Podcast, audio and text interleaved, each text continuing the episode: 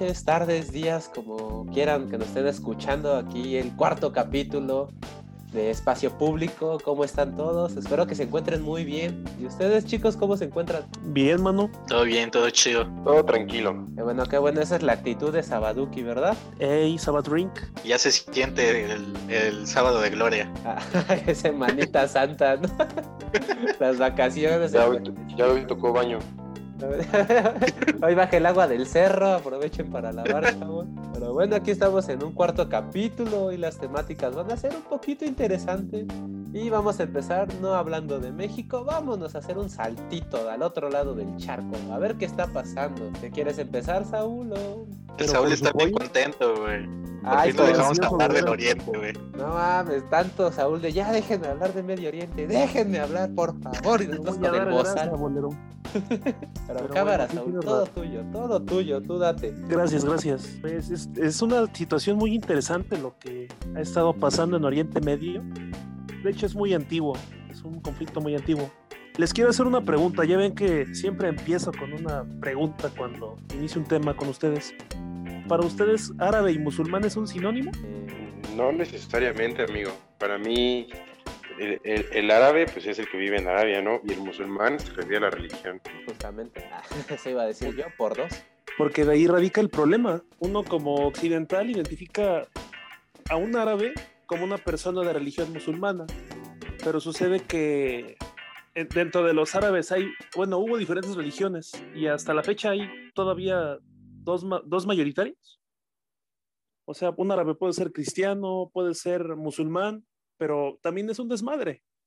Porque dentro de los musulmanes hay dos este, grandes ramas los chiitas y los sunitas. Es como el pedo este de los cristianos, ¿no? Que o eres católico o eres protestante, aunque hay más ramas. ¿Y por qué les digo esto? Porque básicamente estas dos ramas se han estado peleando por el control de, de gran parte del Medio Oriente. De hecho, es muy antiguo ese conflicto y básicamente también tiene como tintes raciales, güey. Porque mm, los chiitas están representados por Irán y esos güeyes, este, pues no son árabes. Por más que compartan religión, que compartan incluso ciertas costumbres, pues son de otra etnia, no sé cómo decir si es etnia o raza, ¿no? Porque ya cambiaron los, los paradigmas actuales por esta cuestión del racismo, de la discriminación. Pero básicamente ellos pues son este indo, creo que le llaman indoarios, o sea, bueno, son pérsicos, ¿no? Son persas. Y pues para no hacerla tan larga, este, este conflicto es una especie como de guerra indirecta entre estos güeyes que son los iraníes con los este, árabes, pero bueno, con Arabia Saudita precisamente, que representan el otro extremo, son sunís, este, son de lo más conservador que hay en la zona de Medio Oriente en gran parte están detrás de todos estos este, movimientos terroristas que han surgido de Estado Islámico, de Al Qaeda, mm, de qué otro por ahí. Bueno, creo que son los principales, pero les han dado financiamiento, les dan este, dinero, les dan armas. O sea, está muy, muy cabrón. Y pues para colmo se juntan los intereses de, de los Estados Unidos, como siempre aparte, sumado a ello, pues están los rusos, los chinos que también tienen interés en esa zona para acabarla de chingar. Se, ha hecho como que muy, muy cabrón este conflicto, güey. Básicamente era un conflicto pequeñito, güey, religioso, y ya tomó como otros tintes políticos, económicos. Es- Era lo que quería decir. Bueno, al final, pero había olvidado las palabras. Sí, bueno, yo este, vi un libro muy interesante allí en la librería que es este, literalmente de editorial Acali que dice, no es la religión idiota. O sea, y apuntaba un poquito de que este conflicto no viene actualmente ni tiene tintes tanto religiosos, sino viene un poquito de la Primera Guerra Mundial, cómo se dividieron las potencias Arabia, que literalmente agarraron una regla y partieron todo ese pedacito de tierra. No sé si esté bien, esté mal, Saúl. ¿Qué nos Es podrías correcto. comentar? El acuerdo de Sykes-Picot. Ajá, que justamente, o sea, no respetaron como que la geografía del lugar donde estaban asentados todos estos, lo partieron y se hizo un desmadre y ahorita ya no es tanto de religión como dices, sino es un poquito ya de tintes, pues de intereses internacionales, porque tengo entendido que por ahí pasan los oleoductos de más importantes. Es correcto. De hecho, para colmo, los árabes no tenían una noción de, nacionalismo, por así decirlo. O sea, no se dividían en tendencias generales como lo hacemos en Occidente, ¿no? Que izquierda, que derecha, que liberal, que conservador. Y pues después de la Segunda Guerra lo van a empezar a hacer. Y esto le viene a dar en toda la madre esa zona, como dices. Porque ahí pasan los oleoductos que van para Europa, para Rusia. Ah, ¿querías comentar algo? Ah, no, nada más quería decir que me recuerdan un poquito a las tribus germánicas, justamente que, bueno, ahí en las clases de derecho occidental que básicamente su derecho era eso, de dónde estaban asentados, un derecho personalísimo, que dentro de tal zona se manejaba de una cosa, pero ya al imponerle valores, instituciones, todo lo occidental, como que vino así de, ¿qué onda? ¿Qué onda con el mundo? ¿no? O sea, este es mi mundito, aquí tengo esto, pero me vienen y me ponen todo esto, ¿qué onda? ¿Qué sigue?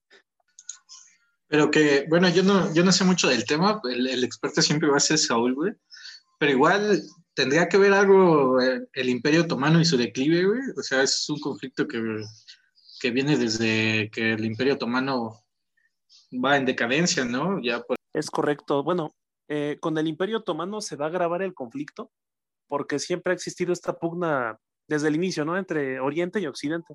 O sea, desde que está la Edad Media que surgió el Islam, siempre hubo problemas entre los, digamos, musulmanes con la Europa cristiana. Y pues sí, o sea, como apuntas con el Imperio Otomano por ahí de 1919, me parece que se extinguió, pues se agravó este problema, porque eran varios territorios que pues fueron difíciles de controlar, como bien apunta Orlando. Y a dos tipos se les ocurrió literal agarrar una regla, partirlo como si fuera un pastel y crear países de la nada y luego que llegan estos individuos de Europa, ¿no? O sea, no tengo nada contra los judíos, pero este, también este, se metieron los judíos, bueno, crearon Israel y pues se agravó el problema. O sea, es algo muy, muy complicado. En este podcast no reconocemos a Israel como Estado legítimo. Como legítimo. No, aguanta, que Alana se nos va a venir encima. Ah, ah, ah chale. Este, no, demandar.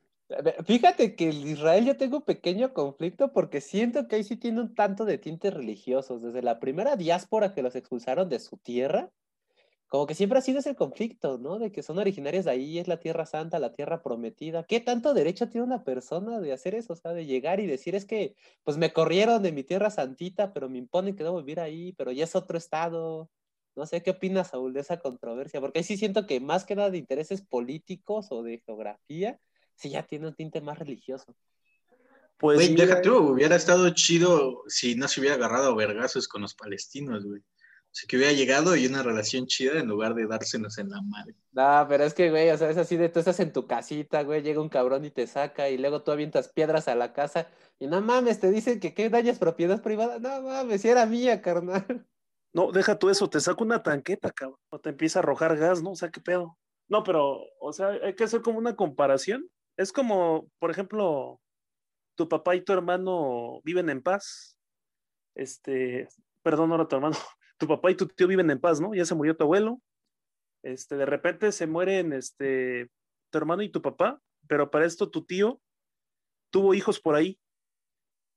Y de repente se quieren apoderar de la casa que dejó tu abuelo cuando nunca habían ido. O sea, yo lo veo como esa comparación. Es gente que no tiene que ver con la zona para nada salvo por la religión, como tú dijiste. Ah, Porque no tú ves a los israelíes, De mi familia Ajá. no vas a estar hablando, güey. No. ¡ah! saquen las escrituras para pelearnos a Navidad, ¿no? No, güey, o sea, es, es que es así, o sea, tú ves a los israelíes actuales y pues son güeyes que se parecen más a un alemán, incluso hay, hay, hay- hay hasta judíos negros, ¿no? Se parecen a, a otros menos a los antiguos hebreos que tenían como estas facciones semíticas, güey, que se parecían a los árabes y todo el pedo.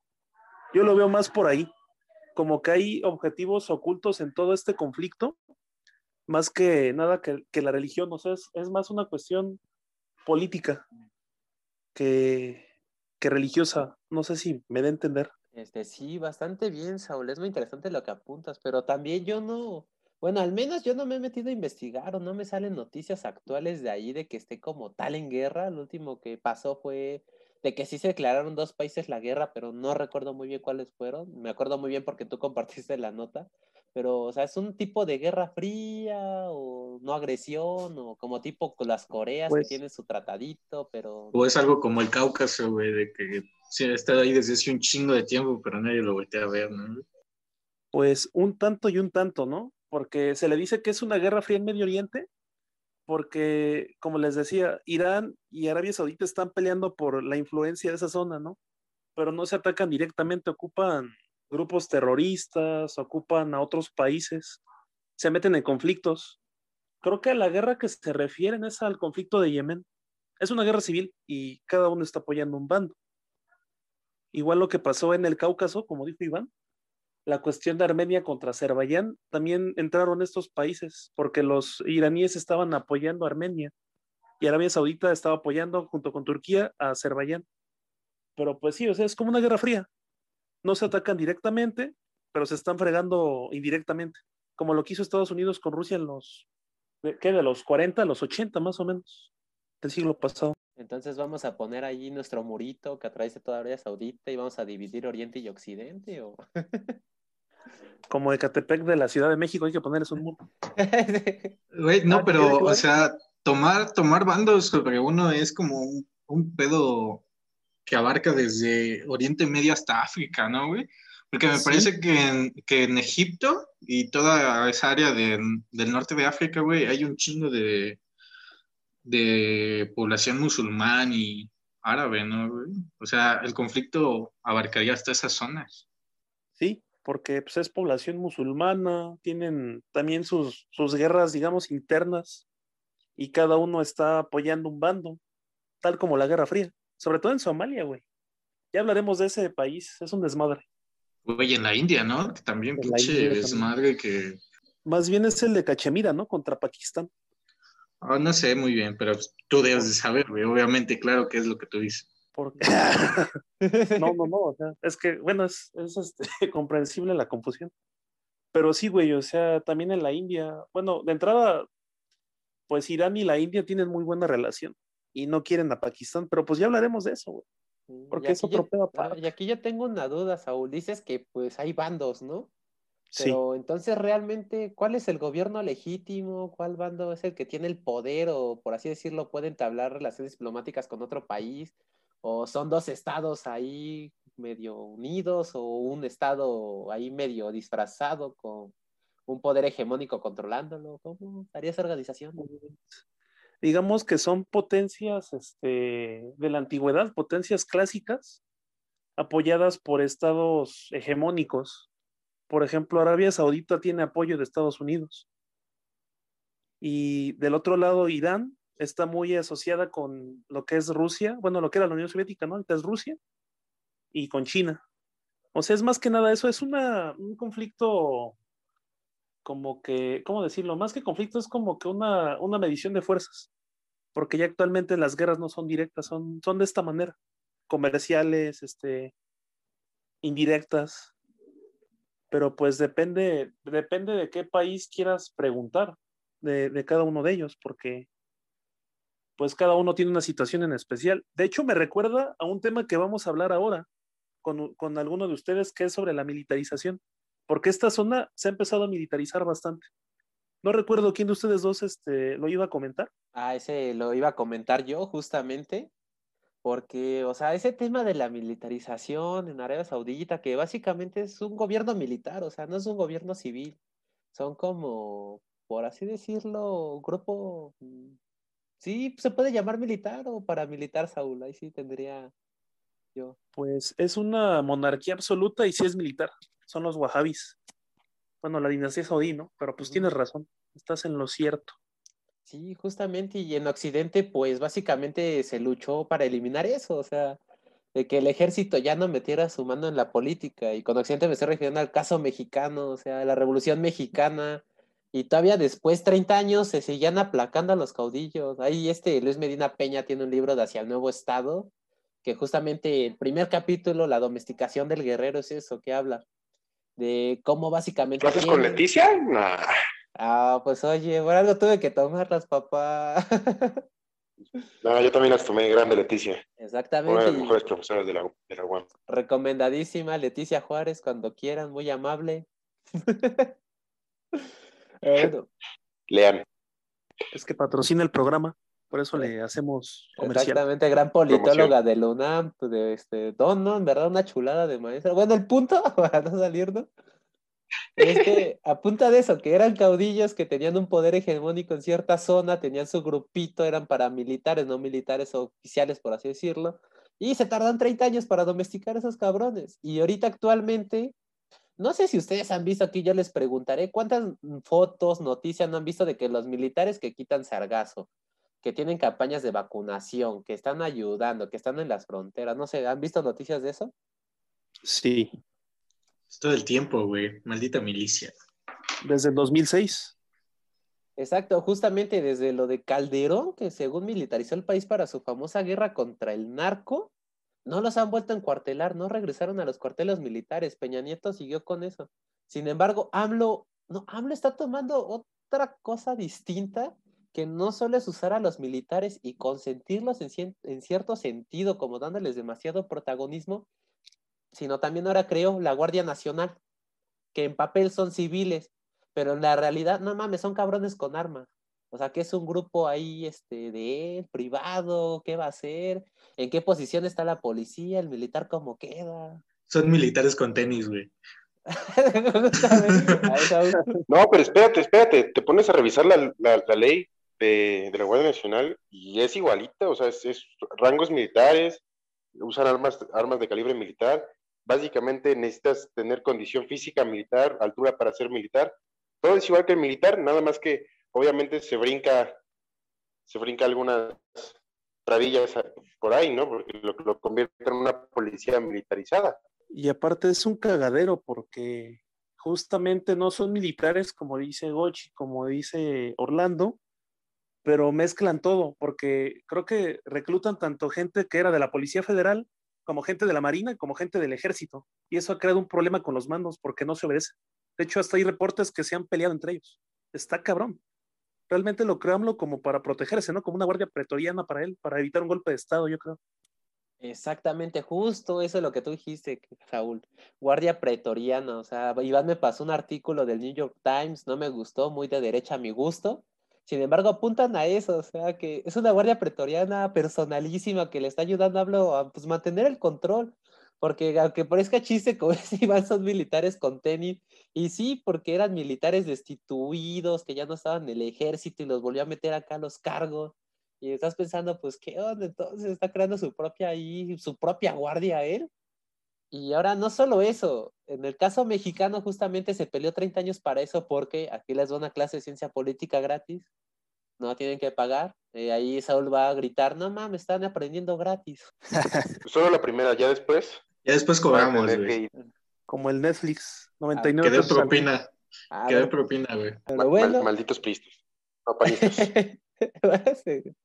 ya los confundes. Bueno, eso casi lo mismo. El punto es, bueno, aquí, este, algunos, algunos saben más o menos cómo es la educación castrense, o ha escuchado más o menos cómo es la educación de los militares. La verdad no tengo la menor idea de la mitad de las cosas que dices.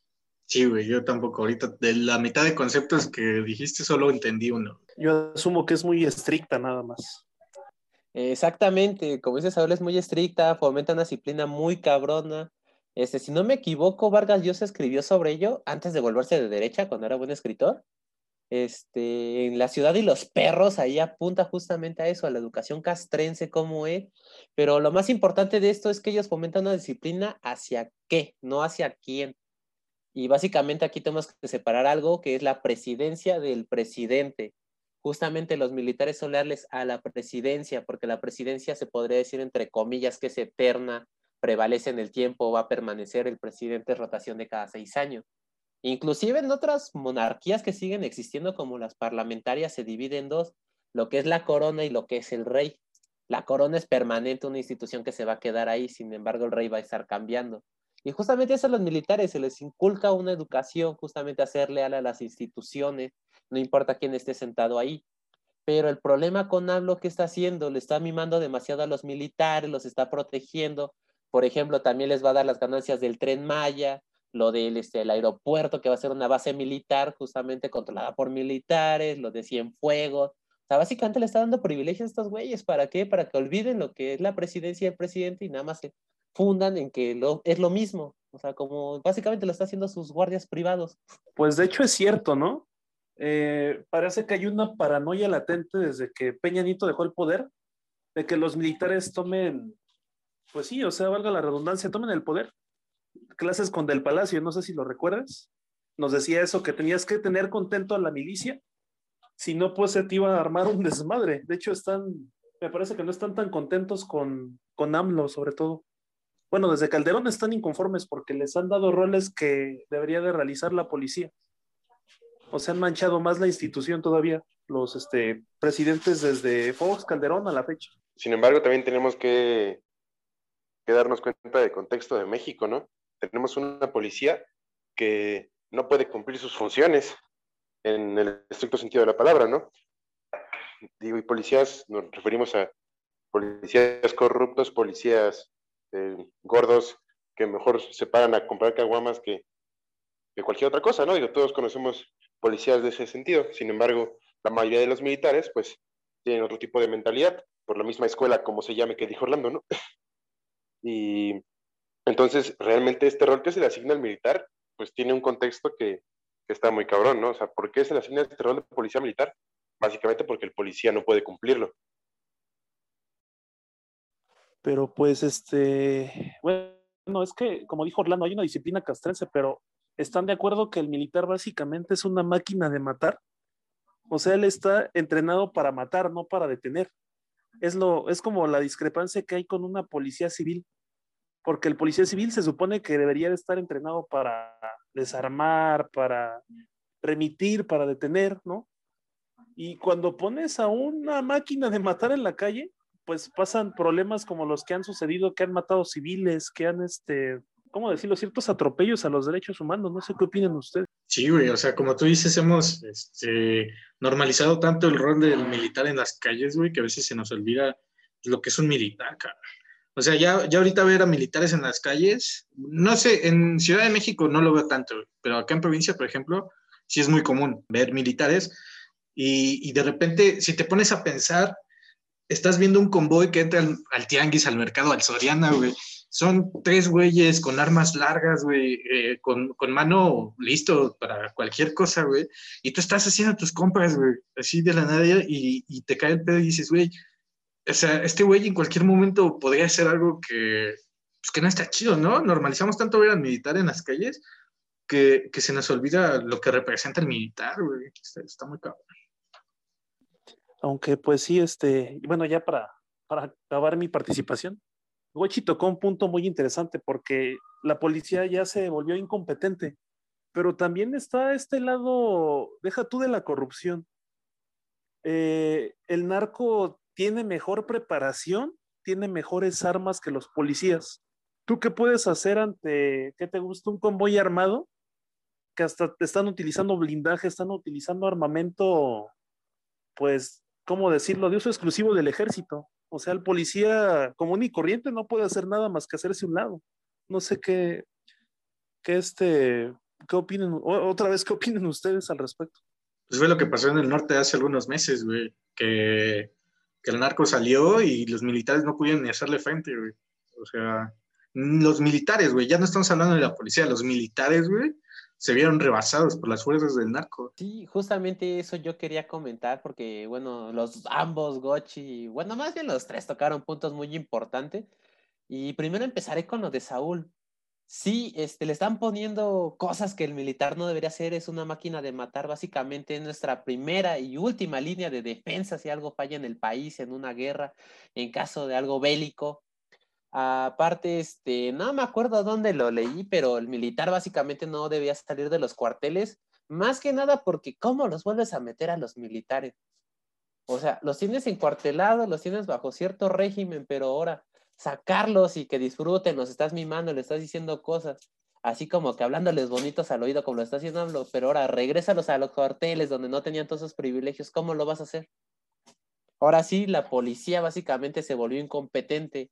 ¿Pero por qué? Porque pues no manches, o sea, no han visto los salarios de los policías, luego hasta ellos mismos tienen que casi casi comprar las balas ahí, ponerle gasolina a la patrulla, tiene que hacer mil cosas, y básicamente pues por un salario mínimo, que es básicamente, no mames, yo no vas a sacrificar mi vida a recibir balas ahí por algo que pues no. Y sí hay mucha corrupción en esto, ¿y por qué? Fue como un, por ambos lados, por un lado no te resuelve nada, metes tu denuncia, que no sé qué y tal, no te van a resolver nada.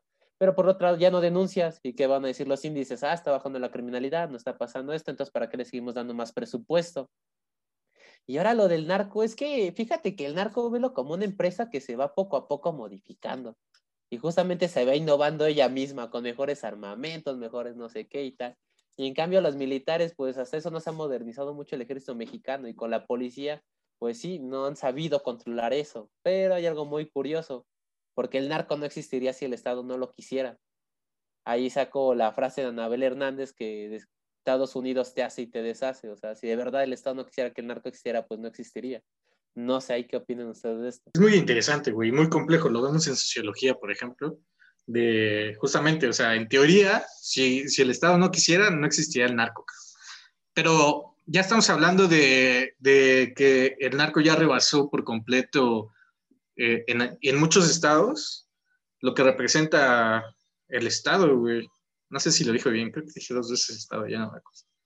Bueno, el narco ya rebasa la, la, institución como tal del estado, güey. Ya, ya representa como un proceso totalmente diferente al que el estado permitió tanto, le dio tantas libertades que ya ahorita quererlo cortar, güey, está muy difícil. No pueden, simplemente no pueden. Yo sé que en teoría suena muy bonito, güey. Si, si ellos quisieran, en realidad no, pero pasó con Calderón. O sea, dijeron, no, pues ya vamos a... Sí, hubo muchas fallas, güey. Fue una guerra estúpida y mal llevada, pero refleja mucho que no se puede, güey. Y vuelvo a mi ejemplo de hace rato, güey, lo que pasó hace unos meses en el norte. Quisieron capturar al hijo del Chapo, salió el narco de verdad, el narco de verdad, o sea, con armas de verdad a la calle, como cuando enfrentas al narco, no pudo, güey, no, nada. Sí, pues estuvo mal organizado, estuvo mal dirigido, todo eso, pero luego, luego se ve que no puedes. ¿Cómo vas a poder con individuos que tienen francotiradores el triple de potentes que las que tú tienes en, en el ejército? O sea, está de la chingada. Yo, yo, yo estoy de acuerdo con lo que dice Orlando realmente. Aquí voy a ir un poquito en contra de lo que dice Iván. El Estado realmente es un ente todopoderoso. No hay nada por encima del Estado, como diría nuestro, nuestro señor presidente, ¿no? Y es muy interesante pensar que el narco es, nada más, es la industria más grande del mundo. Produce miles de millones de dólares al año, solo moviendo, pues, lo que mueve el narco, ¿no? Entre armas y, drogas, yo creo que es lo que más mete y saca dinero del país. o sea, no sé si ustedes se acuerdan del debate presidencial, las cifras que sacaban de las armas que se mueven al día por la frontera, estamos hablando de una industria muy, muy grande. Y pues obviamente yo como, como persona importante dentro de la política, pues yo quiero que me den una parte de ese pastel, ¿no? El, el, pastel del, del narcomenudeo en el mundo, nada más es el pastel más grande de todos. Porque pues yo creo que todos conocemos por lo menos a 10 personas que si no son parte de este ciclo del narcomenudeo, por lo menos lo compran, ¿no? Entonces, el problema del narco no es solo un problema de el Estado no puede pagarlos, es un problema de el Estado no necesita pagarlos y no quiere pagarlos porque es parte de, lo que contribuye, si bien no de forma oficial, realmente contribuye al crecimiento económico del país, güey. Bueno, complementando la idea de Gochi, básicamente, no nada más el narcotráfico, la delincuencia organizada se ha vuelto un estado paralelo en el mundo, ¿eh? Porque hasta entre ellos tienen nexos como cualquier estado con otro, o sea, cualquier país con otro. No sé si se enteraron que hace unos días un, creo que la mafia turca le, mandó saludos al Chapo Guzmán. O sea, ¿qué es eso? O que, por ejemplo, la mafia rumana tiene tratos con la Unión Tepito, así como si fueran estados. Ellos actúan de forma ilegal, sí, pero con un colchón tan enorme que hace suponer que son un estado dentro del estado. Sí, justamente, y no sé si te acuerdas, Saúl, por ejemplo, podemos poner el caso de Japón, que ahí sí es un estado simulado, básicamente, controlado por una mafia. La Yakuza. Y esos vienen desde los samuráis. Entonces es algo muy, muy, caga- muy cagado, muy complicado. Así, justamente, y aquí haciendo promoción a otro libro, es el Cártel Chilango. O sea, básicamente ese libro habla de eso, de cómo un cártel que empezó en Tepito, súper chiquito, básicamente casi casi como una pandilla, y ahora tiene una influencia que hasta le mandan saludos de otros países. O sea, y creció bajo las, de las narices del gobierno federal. Y ahí el gobierno federal, ¿qué hizo? No, al principio se vio rebasado, puede que ahorita se vea rebasado. Sin embargo, ahí me pondré del lado de Gochi, el estado básicamente súper poderoso, aunque digan que no, porque no mames, el Estado tiene lo más importante en la vida del ser humano, que es el monopolio de la violencia legítima. O sea, no mames, el Estado con eso ya puede legitimar todas sus acciones. Eh, Y aquí volviendo al tema principal, ¿crees que AMLO haya creado la Guardia Pretoriana para protegerse de algo, de alguien? ¿O para hacer contra esto? Está, está bueno analizar, pero creo que fue un capricho, güey. O sea, fue, fue un capricho de político. Hacerla, porque, y aparte yo creo que debía muchos favores, güey, a, a- a mandos militares, güey. Lo, lo que pasó con Cienfuegos, güey, es de que no se iba a matar, no se iba a meter AMLO con las Fuerzas Armadas, güey, porque obviamente en, en la historia del país las Fuerzas Armadas son un contrapeso importante, güey, y este, que no te puedes echar encima. Y, y yo creo que lo de la Guardia Nacional fue, sí, fue un capricho, güey. No, en función, o sea, podemos describir funciones que no sea, o sea, que sirvan de algo. Ve lo que pasó en, en la frontera del sur, güey, cuando la Guardia Nacional, este, golpeando inmigrantes salvadoreños. No tiene sentido, en práctica no tiene sentido. Se supone que se iba a hacer para combatir la delincuencia organizada. Están en la frontera, güey. Están parados en la frontera o están en, en, en Pemex cuidando instalaciones, güey. ¿Qué pedo? O sea, no lo entiendo. Yo creo que, que la policía militar que AMLO creó sí la hizo en plan eh, para conseguir un poder eh, materialmente visible, ¿no? Porque si bien el poder del presidente es muy, muy, muy grande, aunque ya no estemos en un sistema presidencialista como tal, pues el presidente es el presidente, ¿no? Siempre ha sido el presidente. Y entonces, si bien AMLO, pues yo AMLO todavía lo veo como un loquito por poder, la verdad. No, no voy en contra de él, pero pues yo, yo lo sigo viendo así, ¿no? No es que digan ustedes. Entonces, eh, por favor, presidente Andrés Manuel López Obrador, no me desaparezcas, gracias. Sí, Am- o sea, AMLO lo hizo en plan, no, pues, pues obviamente yo tengo mi, o sea, es su policía privada, güey, su, su milicia privada. Como, no sé si ustedes jugaron Grande Auto 5, hay un personaje, un personaje antagónico del, del, juego que se llama Devin Weston, me parece, y pues ese güey literalmente tiene una milicia privada que lo protege. Hay una misión en la que te tienes que ir a chingar, y entonces, pues ya, ahí llegas y te tienes que enfrentar a su milicia privada. Entonces yo creo que Andrés Manuel López Obrador busca algo así. Pero, pues no sé cuál es el tema que sigue. Yo digo que ya nos, nos colgamos mucho con este desmadre, ¿no, Iván? Cuéntanos un Ah. poquito cuál es el que sigue. Bueno, O tú, Orlando. bueno a- omite esto que dijo Gochi, yo quería introducirlo de otra manera. vale Básicamente, madre. de, no, hacer aguanta. Algo así de, no, Ya es que, madre, güey. No, es que sí, o sea, lo que era su guardia pretoriana. Sin embargo, aquí yo les pregunto, ¿ustedes estarían de acuerdo con un régimen militar? O sea, un régimen militar sí podría poner orden. Sin embargo, hemos visto las dictaduras en Latinoamérica, la de Pinochet, y ya no se me ocurren más ejemplos, pero ahí está, las tengo ahorita de la mente. Hay tantos ejemplos que mencionar uno es como de meditar a los otros, ¿no? Exactamente, pero, o sea, ¿ustedes estarían de acuerdo con una dictadura militar? Yo realmente no, porque se privan todas las libertades individuales. Ya llegó el liberal del- de la clase, güey. Válido, verga. Una presidencia, una democracia militarizada, no una dictadura militarizada, sería interesante de ver cuanto menos, ¿no? Eh, ¿cómo- cómo- o sea, sería interesante vivirla, ¿no? Porque, pues, por lo regular, los regímenes militarizados, pues, son, son dictaduras, ¿no? Entonces, una democracia militarizada, yo creo que sí podría funcionar para poner orden, como dice este, este Orlando. No, no mames, Y- qué Güey, mamada, son, güey. son conceptos que, mamada. que naturalmente chocan entre sí. No puede existir democracia y un régimen ¿Cuál es el militar, cabrón. No mames, no quieres ¿Cuál es el problema, anarcocapitalismo también. Ay, güey, Sí es posible, papá, sí es posible. Democracia militar y no, ah, El socialismo, sucedido, el ¿eh? socialismo es una doctrina que va a llegar tarde o temprano, güey.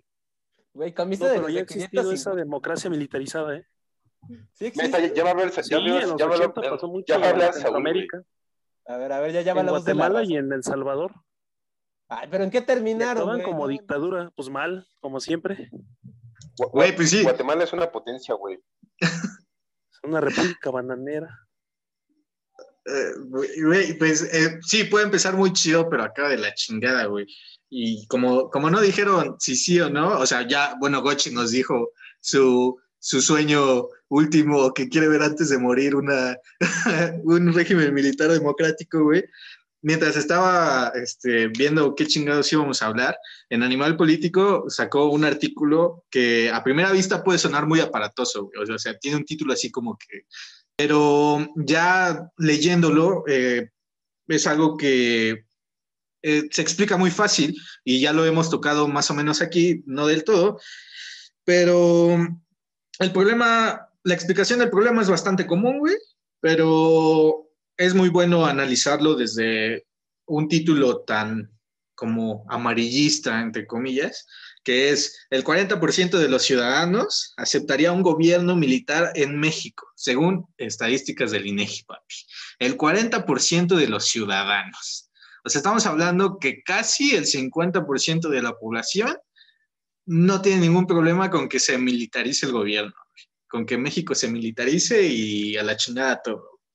Pero, güey, ¿qué pedo con la banda? O sea, cada perro año se hace una marcha que justamente hace recordar que en México no debería estar bajo un control militar, que es justamente la marcha del 2 de octubre.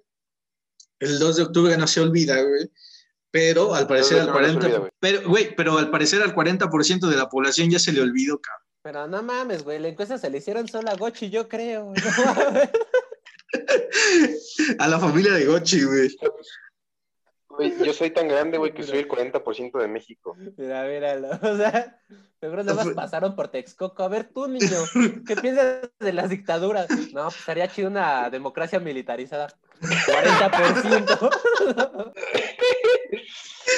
Lo que Güey, pero- Las estadísticas las hice yo, güey. Ajá, es, es lo que pasa. Gochi está haciendo su servicio social en el INEGI, entonces él se la pasó haciendo esas encuestas. güey. Pero, Cuando le dejan las encuestas al becario, güey. cuando le dejas las encuestas al de derecho, güey, así, así sale. Ay, pues es, güey, no chingues, los de sociología solo saben hacer eso. Oh, pues, ¿qué pasó, papi? Si, si, si lo- el de sociología no se interpusiera en el de derecho, güey, esto sería una, una democracia militar, güey. Justamente. El uniforme con chalequitos azules, güey. Curiosamente dice atrás pan, güey. Curiosamente. Pero, Fue güey, una coincidencia, güey, ya, ya estaban así, güey. Güey, más baratos. Mamón, pero hazle esta pregunta a Chile, güey, a Uruguay, a Nicaragua, a Argentina. Vele y pregúntale a su población, oiga, ¿usted está a favor de una de un régimen militar, güey? Te van a romper la madre, güey. Simplemente Nicaragua sí los lo tiene. chilenos, güey. Nicaragua aún lo tiene, güey. Pero Chile se traumó con Pinochet bien cabrón. Y Uruguay igual con la dictadura. es que esas dictaduras militares no, o sea, salen tan ¿sabes dónde fácil, güey. encajaría Gochi, güey, con los españoles. La mitad odia a Franco y la otra mitad lo ama. Pinche Gochi lo ama, güey, yo creo.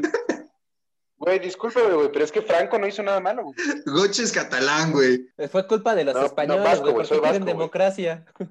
Pero bueno, güey. Están mal, ustedes, ustedes no saben lo que es bueno, güey. Yo sé, güey, perdónanos. Pero, güey, está culero cómo ver una, una población que tiene tantos ejemplos cercanos con regímenes militares. Y está, está raro, güey, que de brazos cruzados venga el 35% de la población y diga que este, en algunas circunstancias, como, no, como nos está diciendo Gochi, ahorita, mira, no sabíamos y Gochi es mi noticia, güey, que el 35% Pero deja de de... cambiar números, güey. Dijiste No, no, no. 40. El 40 está de acuerdo Era con 40. una. Aguanta. El 40 está de acuerdo con un régimen militar, güey. Pero el 35% dice que las democracias pueden que no sean la mejor opción en algunas cosas, güey. O sea, el 40 está de acuerdo en regímenes militares, pero el 30 dice que la democracia igual no es este, la mejor opción para todo. güey. Ah, no que Sí soy- 35. Sí, soy de 30%, güey. Sí, soy de 35, 30. perdón, Lo que 35. pasa es que, güey, El güey no sabe leer. Sí, güey. No, escribí, escribí mi guion medio pedo, güey. Entonces ahorita los números Ya como se que no los tracé la bien. güey. democracia militarizada, güey. Ya está. Eh, Estoy que el gocho llegue algún día, güey. Te burlaste de mí, culero. y ve ahora. Pero, bueno, quedamos, otra vez repito, el 35% de la población piensa que la democracia no es como la mejor opción en ciertas circunstancias. Entonces, ¿qué chingados? ¿Qué, qué, qué propones si no es la democracia? Pero bueno, bueno, pues uno podría pensar que en un país como el nuestro, güey, con toda la impunidad, corrupción y el mal manejo de la milicia, lo último que consideraríamos es que alguien de la calaña de Cienfuegos gobernara el país, güey. O sea, alguien con un expediente armado de la DEA, güey. Un expediente armado de la DEA con, este, quién sabe qué tanta chingadera. Nadie lo leyó porque es clasificado, obviamente, güey.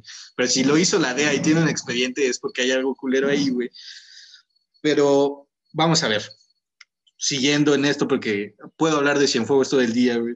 Sí, güey, no puedes hablar de Cienfuegos hasta que quieras, güey, nomás hasta que lleguen a tu casa los sicarios. No, güey, ahorita no sé ni dónde está. La neta sí me da miedo hablar de Cienfuegos, güey. Ahorita sí, güey, está abajo de tu cama, güey. Pon, un gran candado, pon un gran candado, güey. O Cienfue- o Cienfuegos te va a ver encuerado. Sí, güey, no mames. Cienfuegos está abajo de tu cama, güey, y Anaya está arriba. Anaya lo tengo ahorita cenando tacos de chicharrón aquí en mi, en mi cocina. güey. Ah, Pero güey, bueno. porque se enoja muy fácil, güey, le da mucho coraje. Si, si viera ahorita las caguamas que compré, güey, Si, si, viera, si viera las gorditas que ando haciendo, güey. le daría harto coraje. Perro coraje.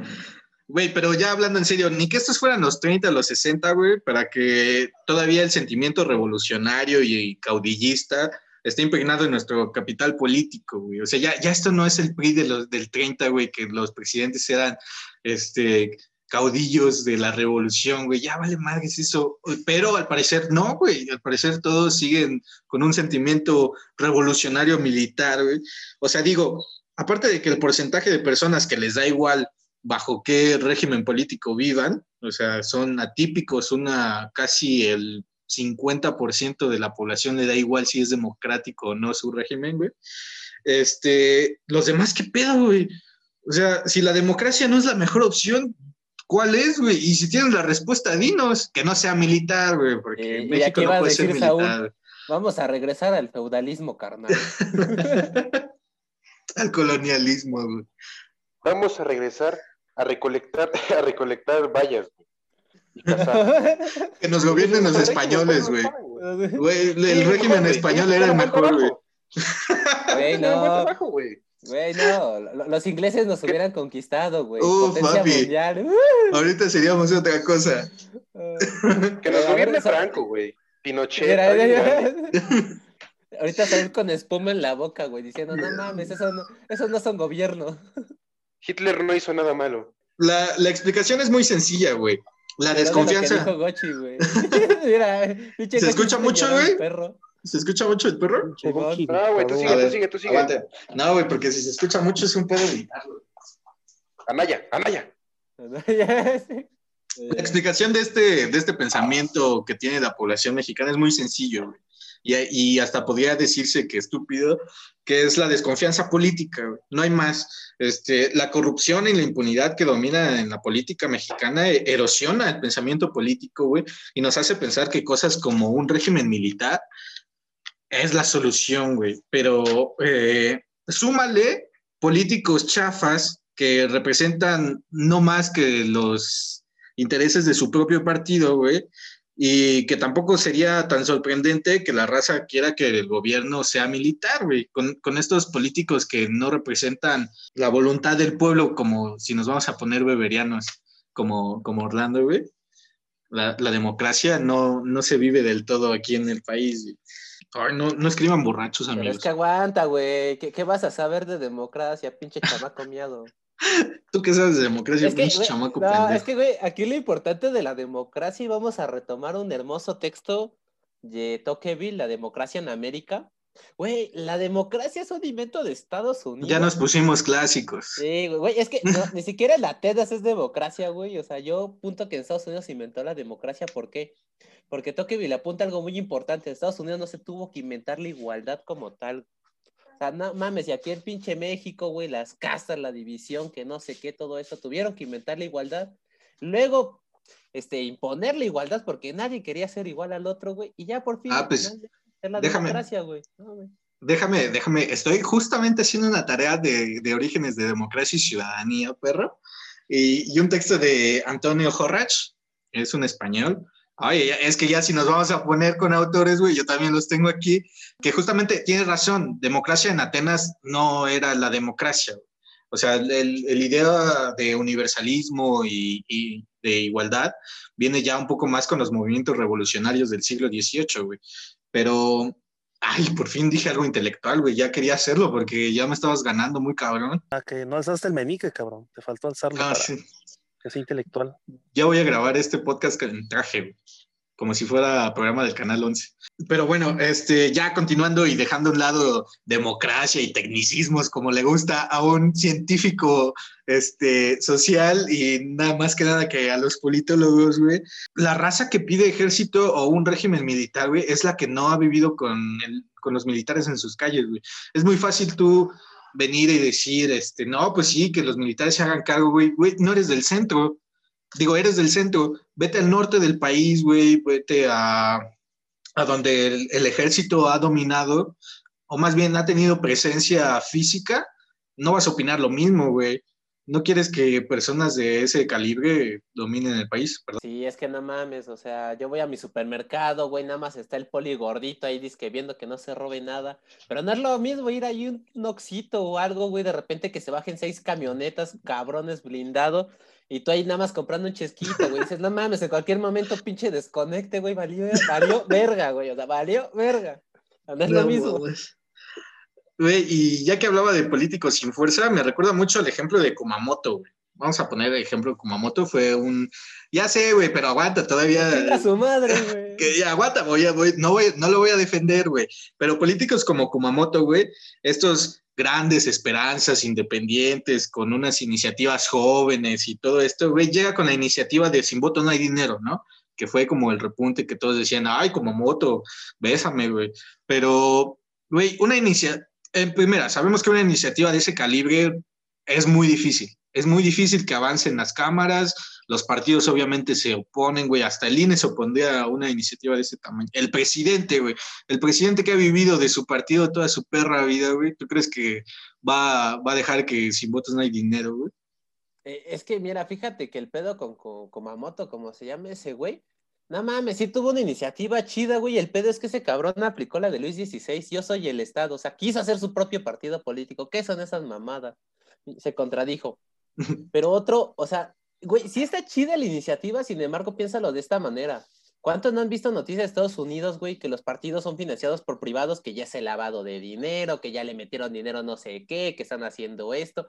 En cambio, México pensó en eso, dijo, no mames, voy a evitar que el narco, que los empresarios, que estos se metan en la política, haciendo que yo financiando los partidos. Y justamente les da cierto dinero, el, el partido se lo tiene que gastar, tiene que hacer sus facturitas en qué mamada se lo gasta. Y justamente si sobra dinero lo regresan, pues qué decir el partido, pues no mames, mejor imprimo mil panfletos aunque se vayan a la basura, pero pues va a tener ahí mi promoción gratis. Como que el gobierno mexicano pensó en eso, o sea, como de que no se metiera dinero privado para evitar todos estos pedos. Sí, Pero intereses es una privados. gastadera de dinero, es una gastadera de dinero enorme. Es, un- es una estupidez cómo se gastan el dinero de los partidos, pero bueno, este, re- me ah, perdón, Saúl, dale, güey, ¿no? Lo que es una estafa. Sí, güey, da coraje, güey. Pero me hablaba de Kumamoto y de esta iniciativa, güey, porque se supone que era un político que iba a hacer las cosas diferente y miren todos Kumamoto independiente, güey.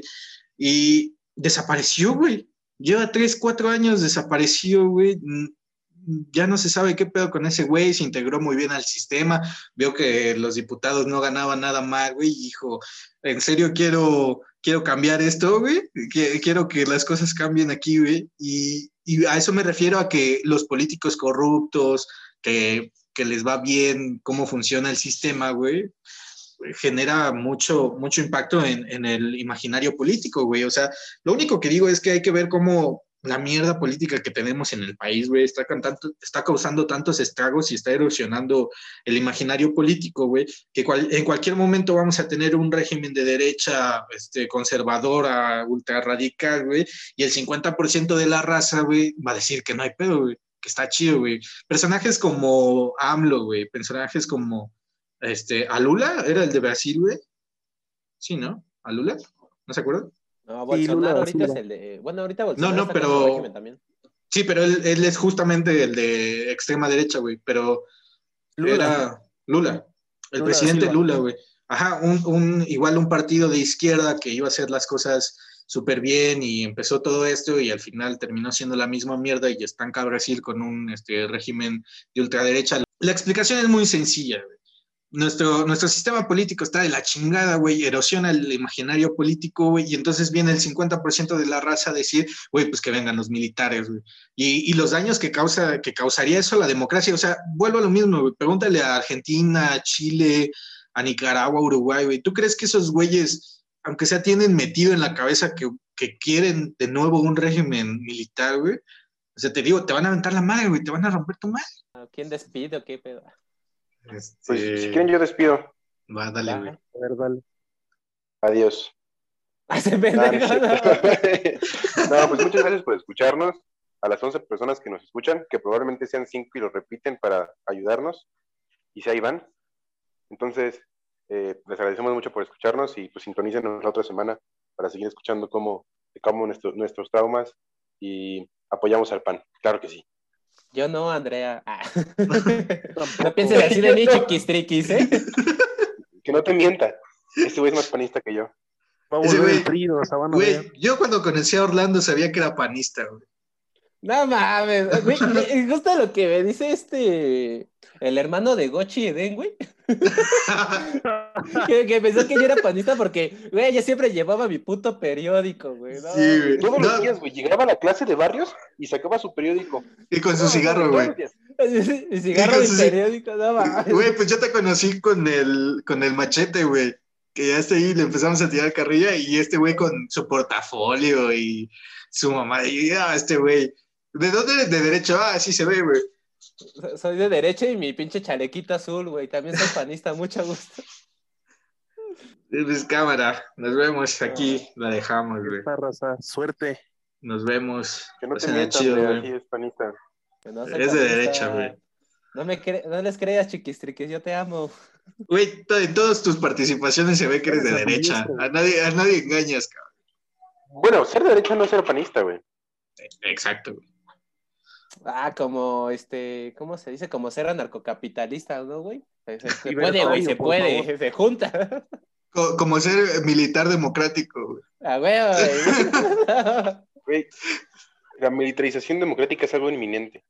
ya nos vamos, güey. Ah, Ya la chingada. Muchísimas Cámara. gracias. Nos vemos. por escucharnos.